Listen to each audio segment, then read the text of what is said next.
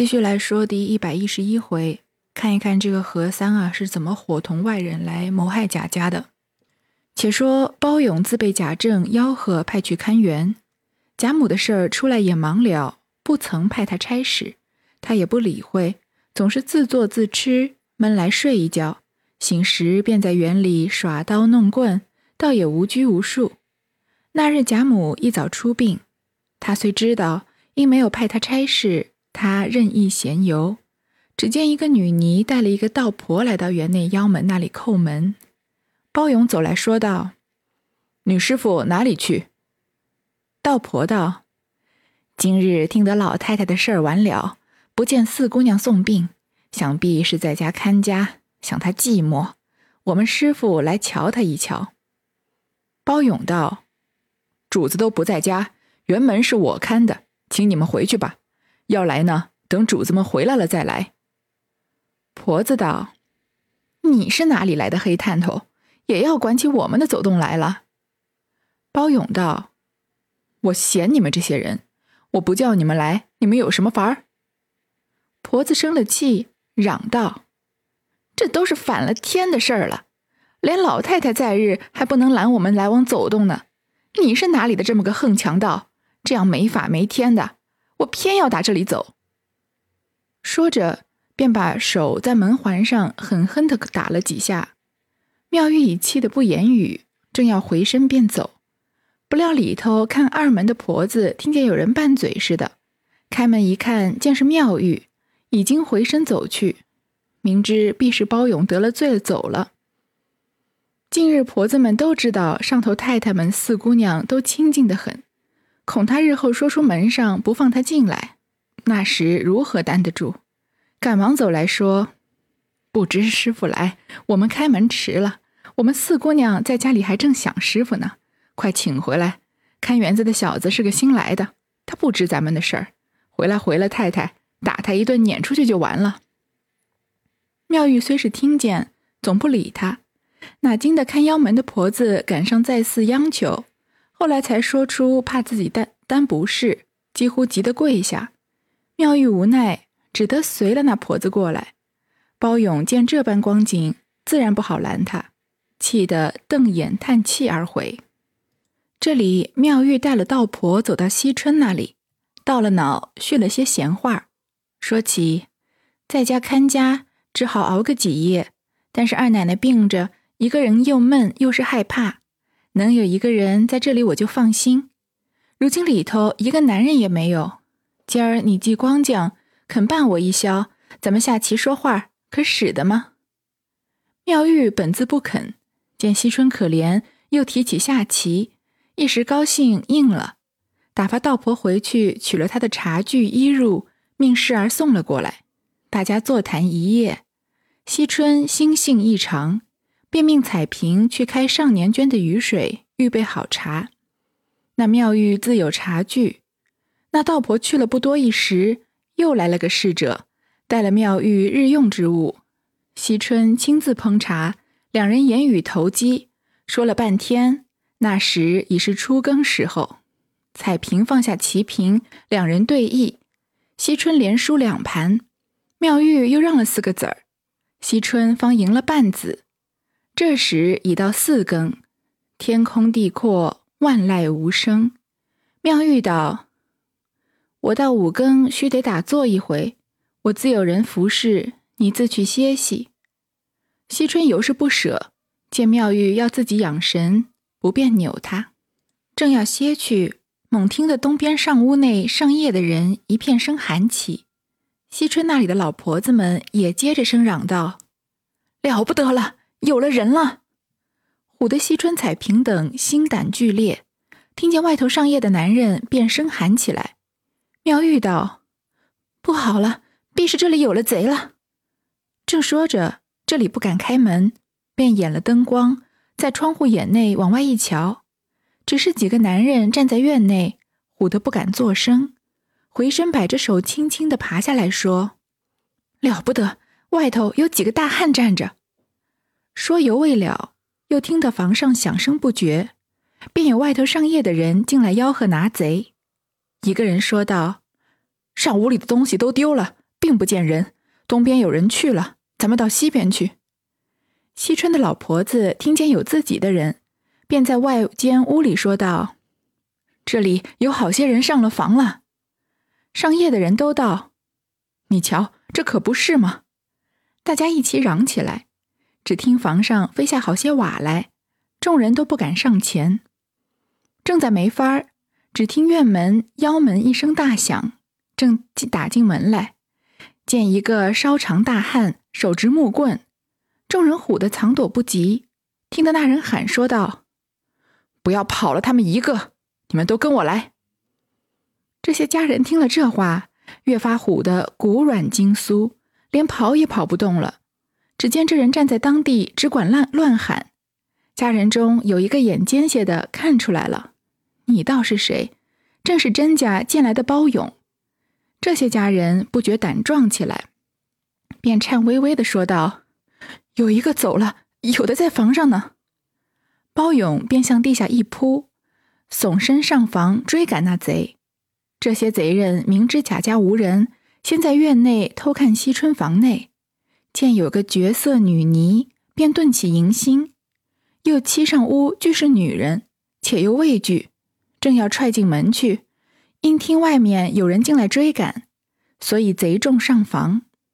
见人不多，还想抵挡，猛见一人上房赶来，那些贼见是一人，越发不理论了，便用短兵抵住。哪经的包勇用力一棍打去，将贼打下房来。那些贼飞奔而逃，从园墙过去。包勇也在房上追捕。岂知园内早藏了几个在那里接赃，已经接过好些。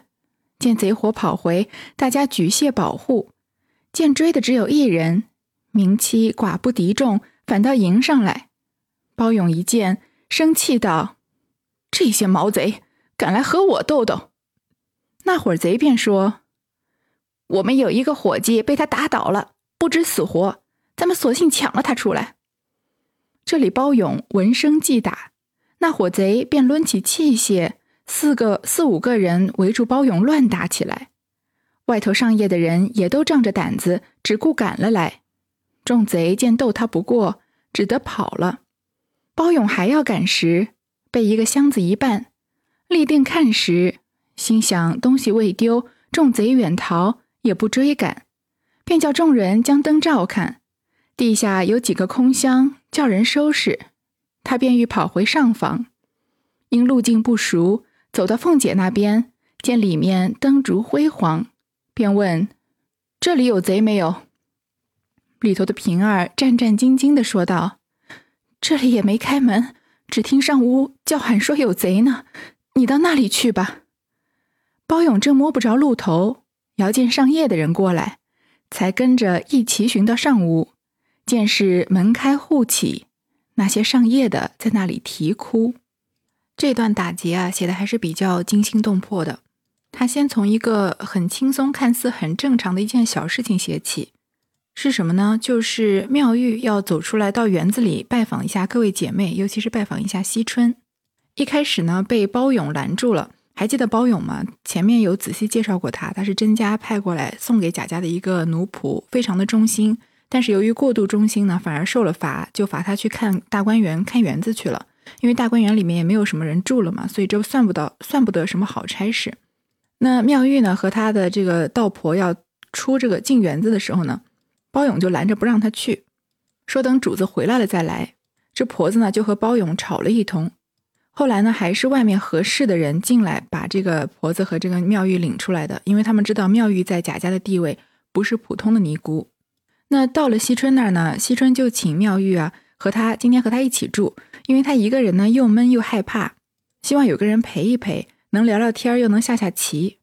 于是妙玉呢就答应了，带了自己的洗漱的东西啊、茶具、衣褥啊来跟惜春一起住。可惜呢，事不凑巧，正是因为这个决定啊，导致妙玉成了这个这次打劫里面算是受害最大的一个人吧。他们下完棋，正要去歇的时候呢，东边这个屋内上夜的人喊了一声，也听到婆子喊说啊，不得了了，有了人了。这个信息量呢也很难这个联想到底是什么叫有了人了呀？但是人慌乱之间喊不出 有效信息也是很正常的事情。惜春和他的丫鬟彩萍啊，都心胆俱裂，非常害怕。妙玉立刻就理解过来，觉得应该是有贼了。往外一看啊，看到几个男人站在院内，都已经读到一百多回了。我们应该已经很灵敏的知道，贾家这样子的有规矩的大户人家，能在小姐的院子里看到男人，那是不得了的事情。因为谁能走到什么地方，都是有严格规定的。有些长相不怎么的，怎不怎么好的，只能走到二门外。就像林黛玉进贾府的时候嘛，什么地方是换轿子台，什么地方要换自己走，就完全没有这个男性的仆人，都是有非常严格的规定的。所以往窗外一看，就看到男人，那当然是一件令人心胆俱裂的事情。而且房上呢也响声不绝，这个房顶上啊有人一直在走路。我们小时候常常看古装片，现在也是了，就是这些呃，这个不管是盗贼还是侠义之士，有路都不好走，很喜欢走人家房顶。然后在人家房顶接上一片瓦下来，然后就透过这个嗯高瞻远瞩，透过这个视角看里面的人在商量什么，是吧？或者这个把这个窗户纸捅破一个洞。于是呢，大家就都慌作一团。这个时候呢，靠谁来救呢？还是要靠包勇。包勇啊，他算是人如其名，他就真的在这个危难之中啊，表现的非常的神勇，以一挡十。本来那些贼人呢，看他只有一个人，还有点不把他放在眼里。但是呢，包勇他艺高人胆大。一棍子打上去啊，把贼打下房来，可能是朝这个屋顶一搂，这个本来站在屋顶的贼就被打下来。往外跑的时候呢，包勇就顺着贼贼人去追，而且包勇一边追还一边喊啊，说这些毛贼敢来和我斗斗吗？那这伙贼也着急起来了，穷寇莫追嘛，四五个人围住包勇就乱打起来。这个时候因为有包勇先见义勇为出现了，所以外头上夜的人啊胆子也壮了一点，就赶过来。包勇还要追的时候啊，被一个箱子一绊。他看到这些贼已经弃赃逃跑了嘛，既然东西没丢，他就没有追赶，只是叫人收拾收拾地上的空箱子，就要跑回上房。上房其实就是主间，正是正房的意思。但是呢，他对路不太熟，所以走到凤姐那儿，看到里面啊灯火辉煌，就往里面喊说有没有贼人。只有平儿在里面，因为贾家主要的人物都是去给贾母送病去了嘛。于是包勇呢，就顺着这个路头啊，跟着上夜的人一起走。一时贾云、林之孝都进来了，见是失道，大家着急进内查点。老太太的房门大开，将灯一照，锁头拧折，进内一瞧，箱内箱柜已开，便骂那些上夜女人道：“你们都是死人吗？贼人进来，你们不知道的吗？”那些上夜的人啼哭着说道。我们几个轮更上夜，是管二三更的，我们都没有住脚前后走的。他们是四更五更，我们的下班只听见他们喊起来，并不见一个人，赶着照着，不知什么时候把东西早已丢了。求爷们问管四五更的。林知道，林之笑道：“你们个个要死，回来再说。咱们先到各处看去。”上夜的男人领着走到尤氏那边，门关紧，有几个接应说：“唬死我们了。”林之孝问道：“这里有没有丢东西？”里头的人方开了门道：“这里没有丢东西。”林之孝带着人走到惜春院内，只听得里面说道：“了不得了，唬死了姑娘了，醒醒吧！”林之孝便叫人开门。问是怎样了？里头婆子开门说：“贼在这里打仗，把姑娘们都唬坏了。亏得妙师傅和彩萍才将姑娘救醒，东西是没失。”林之笑道：“贼人怎么打仗？”上夜的男人说：“幸亏包大爷上了房，把贼打跑了去，还听见打倒一个人呢。”包勇道：“在辕门那里呢。”贾云等走到那边，果见一人躺在地下死了。细细一瞧，好像是周瑞的干儿子。众人见了诧异，派一个人看守着，又派两个人照看前后门，据仍旧关锁着。林之孝便叫人开了门，报了营官，立刻到来查勘。踏查贼迹是从后夹道上屋的，到了西院房上，见那瓦破碎不堪。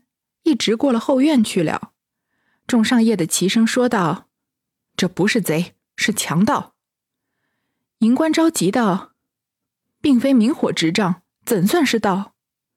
上夜的道：“我们赶贼，他在房上掷瓦，我们不能进前。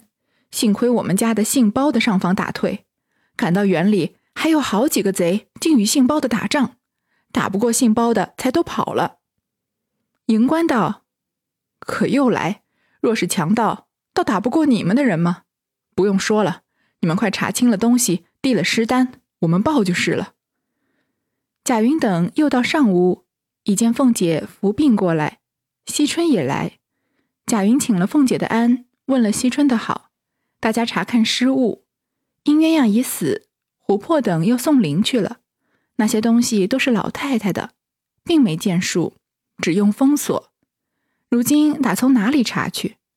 众人都说，香柜东西不少，如今一空，偷的时候不小。那些上夜的人管什么的？况且打死的贼是周瑞的干儿子，必是他们通同一气的。凤姐听了，气得眼睛直瞪瞪的，便说：“把那些上夜的女人都拴起来，交给营里审问。”众人叫苦连天，跪地哀求，不知怎生发放，并失去的物有无着落，下回分解。这一通篇呢，写的都比较白话，也没有什么好回过头来好好解释的，无非就是贼人没有抢到什么东西，即使抢到了，也无从查考，那就让他们放走了。唯一知道的呢，是包勇在混乱中打死了一个人，而死的那个人呢，正是死始始作俑者，呃，这个周瑞的干儿子何三，所以是天道好轮回啊！他精心策划了这场抢劫，想要抢一点银钱来。结果全全城无人伤亡，只死了一个，就是他自己。而他们报官呢，营房的人也不相信这些人是强盗，都说是贼。那强盗和小偷的性质是很不同的，一个只危害财产安全，一个是危害到生命安全了。那营官就说：“哪来的强盗呢？他哪能想得到何三能勾结到这些海上的这伙强盗来抢贾家呢？”所以就说：“你们有什么东西丢了就报失就好了，就按照是按照是贼人处理。”这样的做法呢，倒是有点后患无穷。那什么样的后患呢？我们就到下一回继续说。这个时间还有一些，我们继续说第一百一十二回：活冤孽妙尼遭大劫，死仇仇赵妾复明曹。话说凤姐命捆起上夜众女人送迎审问，女人跪地哀求。林之孝同贾云道：“你们求也无益。”老爷派我们看家，没有事是造化。如今有了事，上下都担不是，谁救得你？若说是周瑞的干儿子，连太太起，里里外外的都不干净。凤姐喘吁吁的说道：“这都是命里所招，和他们说什么？带了他们去就是了。这丢的东西，你们告诉营里去说，实在是老太太的东西，问老爷们才知道。”等我们报了去，请了老爷回来，自然自然开了尸单送来。文官衙门里，我们也是这样报。贾云、林之孝等答应出去。惜春一句话也没有，只是哭道：“这些事儿我从来没有听见过，为什么偏偏碰在咱们两个人身上？明儿老爷太太回来，叫我怎么见人？”说把家里交给咱们，如今闹到这个份上，还想活着吗？凤姐道：“咱们愿意吗？现在有上夜的人在那里？”惜春道：“你还能说？况且你又病着，我是没有说的。这都是我大嫂子害了我的，她撺掇着太太派我来看家的。如今我的脸搁在哪里呢？”说着。又痛哭起来。凤姐道：“姑娘，你快别这么想。若说没脸，大家一样的。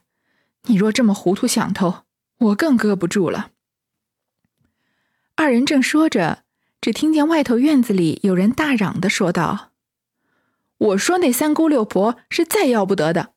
我们甄府里从来是一概不许上门的。不想这府里倒不讲究这个呢。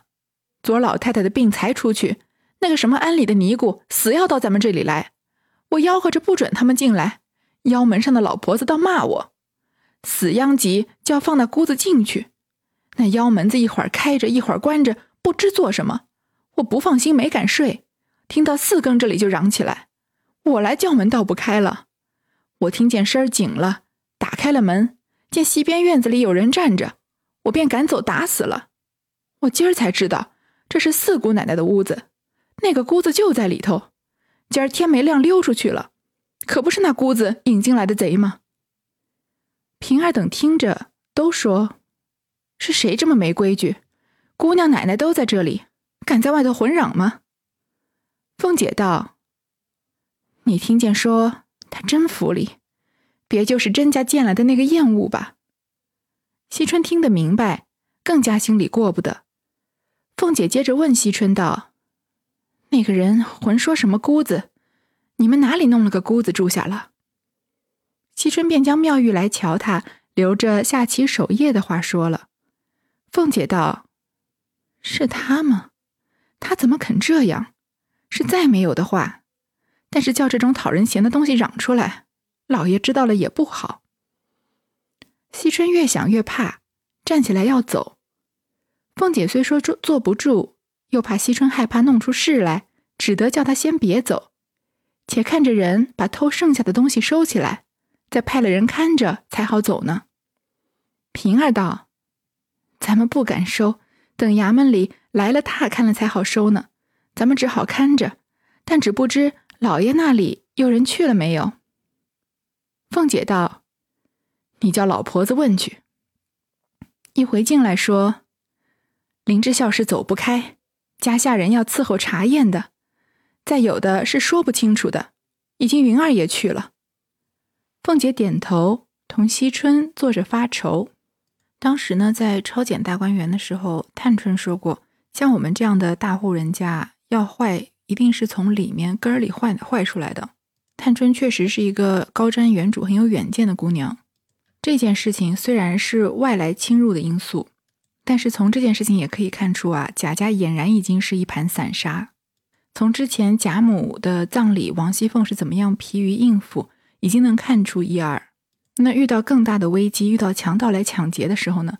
贾家不仅是手无缚鸡之力，完全没有对策，只靠着一个外面送进来的家仆甄家找过来的包勇，这个一一夫当关，万夫莫开啊，以一敌众，才保护下了贾家来。而等到审问的时候呢，就是二三更值班的人怪四五更值班的人，你怪我，我怪你，只会推卸责任，没有人出来承担责任。这段包勇在外面大喊呢，我们也不免会想到焦大在外面喊这个污言秽语的时候，同样是喊着一些不敬的话，同样是被里面的主人听了进去。那个时候王熙凤是有心气儿的，听到焦大在胡乱议论主人的时候，就跟尤氏建议啊，要把他嘴里塞满马粪，把他给绑起来。但是贾家败落，王熙凤失势之后呢，同样听见包勇在喊，王熙凤只能够担心自保的问题了。包勇在外面喊什么呢？就说贾府看管实在是太不严谨，就讲出了这个尼姑去惜春那里过夜的事情。说他一开始是不放的，因为门不能常开，所以这一天啊，门一会儿开一会儿关。因为呃，妙玉去了惜春那里住，而且他的这个手下还回去拿了东西啊、茶具啊什么的。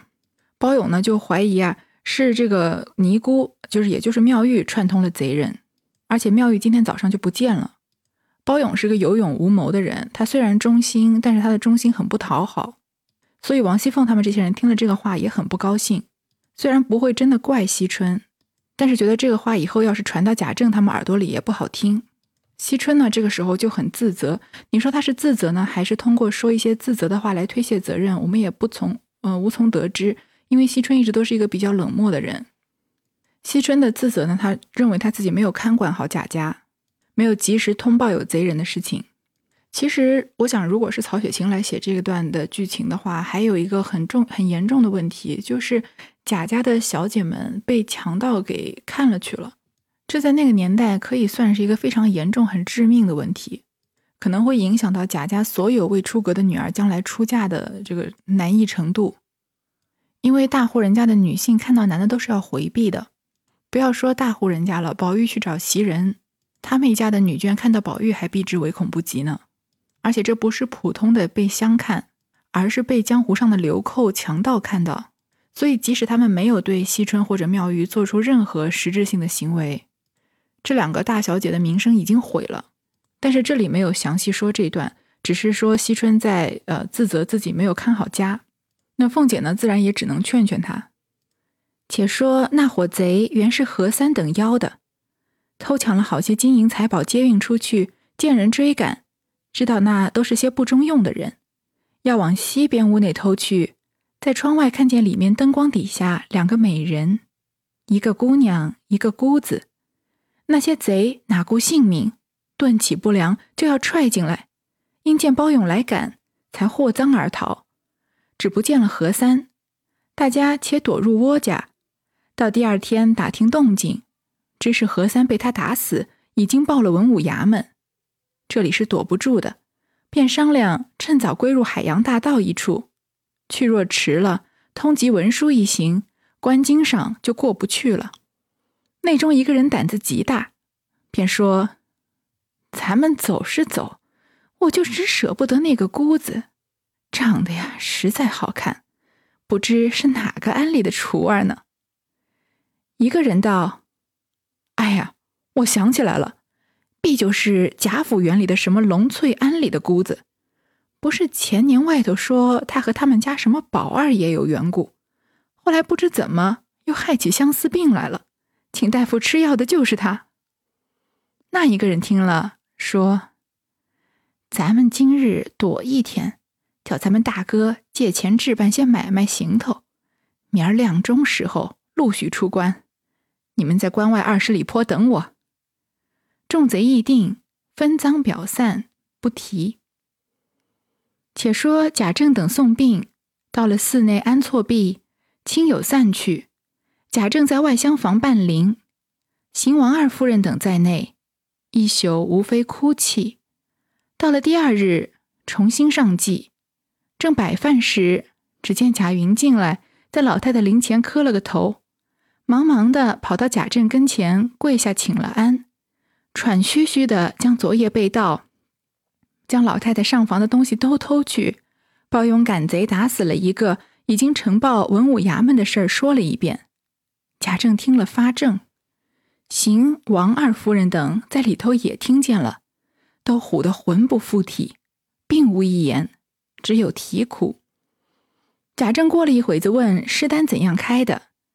贾云回道：“家里的人都不知道，还没有开单。”贾政道：“还好，咱们动过家的，若开出好的来，反担罪名。快叫莲儿。”贾琏领了宝玉等去别处上祭未回，贾政叫人赶了回来。贾琏听了，急得直跳，一见云儿，也不顾贾政在那里，便把贾云狠狠的骂了一顿，说。不配抬举的东西！我将这样重任托你，压着人上夜寻根，你是死人吗？亏你还有脸来告诉！说着，往贾云脸上啐了几口。贾云垂手站着，不敢回一言。贾政道：“你骂他也无益了。”贾琏然后跪下说：“这便是怎么样？”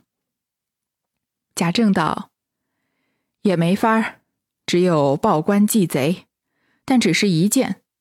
老太太遗下的东西，咱们都没动。你说要银子，我想老太太死的几天，谁忍动她那一项银子？原打量完了事，算了账还人家。再有的在这里和南边置坟产的，再有东西也没见数儿。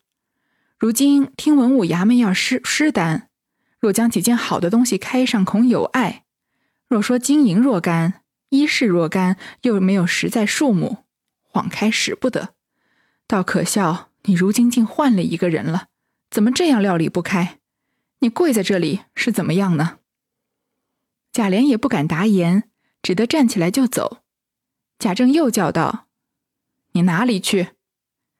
贾琏又跪下道：“赶回去，料理清楚再来回。”贾政哼的一声，贾琏把头低下。贾政道：“你进去回了你母亲，叫了老太太的一两个丫头去，叫他们细细的想了，开了单子。”贾琏心里明知老太太的东西都是鸳鸯经营，他死了问谁？就问珍珠，他们哪里记得清楚？只不敢驳回，连连的答应了。起来走到里头，邢王夫人又埋怨了一顿，叫贾琏快去，问他们这些看家的说：“明儿怎么见我们？”贾琏也只得答应了出来，一面命人套车，预备琥珀等进城，自己骑上骡子，跟了几个小厮，如飞的回去。贾云也不敢再回贾政，斜牵着身子，慢慢的溜出来，骑上了马来赶贾琏，一路无话。这里呢说了两件事，一件是这群贼人呢抢劫成功了，又没完全成功。那既然这件事情已经闹到官府了嘛，所以他们必然要跑了。那他们是所谓的江洋大盗，所以四海为家的，乘了船，然后到哪了就在那个地方干一票子，对吧？然后再坐船再离开。但是呢，这伙贼人里啊，就有人惦记着妙玉。当时他们是看到妙玉和惜春一起的，可见妙玉的这个外貌是令人过目不忘，所以他们单单惦记着妙玉。没有说什么具体计划，只是说要多逗留一日。但是想必看到这回的回目，也知道妙玉接下来的这个遭遇是非常惨的了。另一件事呢，就是这个互相推诿责任，从贾府里面啊推到贾府外面。你说管家的林之孝他们吧，问这些上夜的呃上夜的人，上夜的人呢去问婆子，婆子二更的二三更的推四五更的。那贾云他们呢怪管事的人。贾云过来跟贾琏回报，贾琏就骂贾云，还啐了他一口，就说你全这个这么大的责任托付给你，你居然如此的办事不力。贾琏怪完贾云之后呢，贾政又来怪贾琏，说起来像是绕口令一样。贾政这么狠狠的说了一通啊，其实他自己根本就没有一点办法，他只把问题说出来了，他完全没有解决方案。因为贾府这个时候被抢，贾府是被抄家之后被抢的，所以如果要你报这个丢失东西的清单，你怎么报？如果东西报的太好的话，那别人就肯定认为你抄家的时候有所隐瞒；如果呢东西报的少了的话，那你这个损失又过大，贾家又填补不过来，所以是一个非常两难的情况。贾政把这个问题分析后之后呢，就开始发火，说啊，可笑你如今竟换了一个人，这样说贾琏，为什么这样料理不开？你跪在这里是怎么样呢？我要是贾琏，我就哈站起来说你行你上啊，你又不行，还在这骂我。但是这当然是不可能发生在《红楼梦》里面的情节了。贾琏只好呢赶回去，想把这件事情料理清楚。而老太太身边的东西总共有多少，丢了多少，最清楚的就是鸳鸯，因为鸳鸯是贴身伺候老太太的，就好像袭人是最清楚宝玉的一样。其他的丫鬟呢，虽然也贴身伺候，但是总没有他们管的这么清楚。所以只剩琥珀啊、珍珠他们，也只能这个畏畏缩缩的应承着。其实他们并不清楚各种东西到底有多少。但就赶鸭子上架，硬着头皮上了嘛。那贾贾云呢，也不敢再回去看贾政，斜牵着身子，慢慢的溜出来，去追上贾琏，赶回贾府啊，料理这件事情。好，那这段就先说到这儿。